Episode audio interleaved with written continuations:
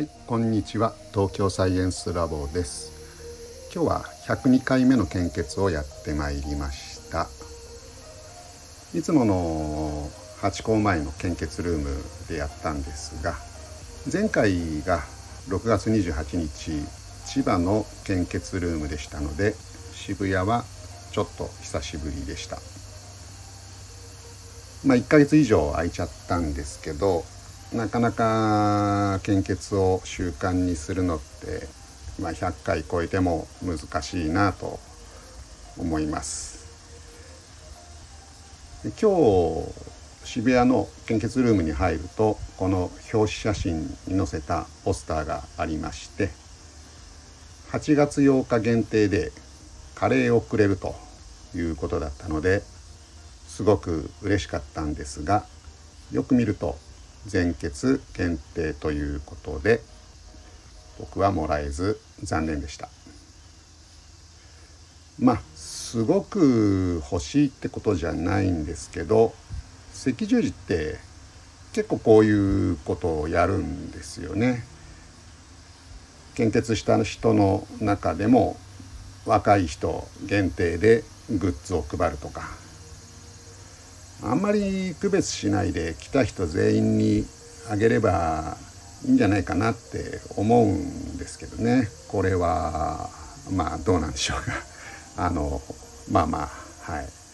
えー、僕は大丈夫ですけど。あと新しいところで言うと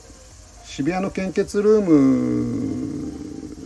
だけなのかもしれないんですがインタビュアー制度というのを新しく導入したということです。献血する時って必ず医師の問診があるんですけどその問診を医師の代わりに訓練された職員の方が業務に当たると。必要な時には医師が対応するという取り組みを始めましたと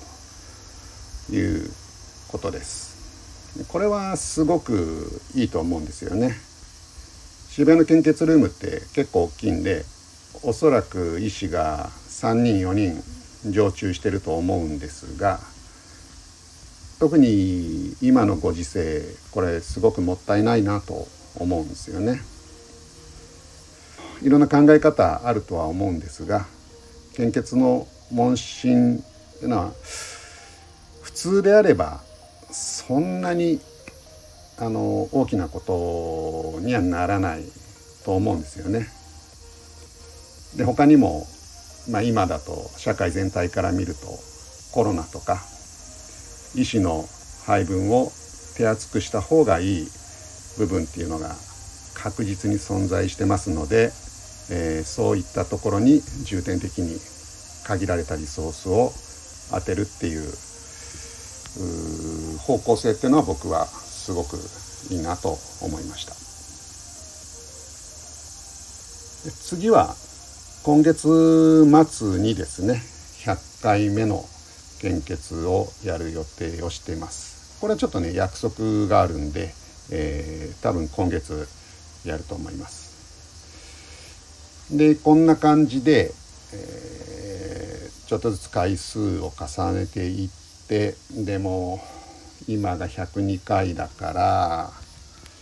多分110回は無理だと思うんで元気で生きていたら107回ぐらいで年越しを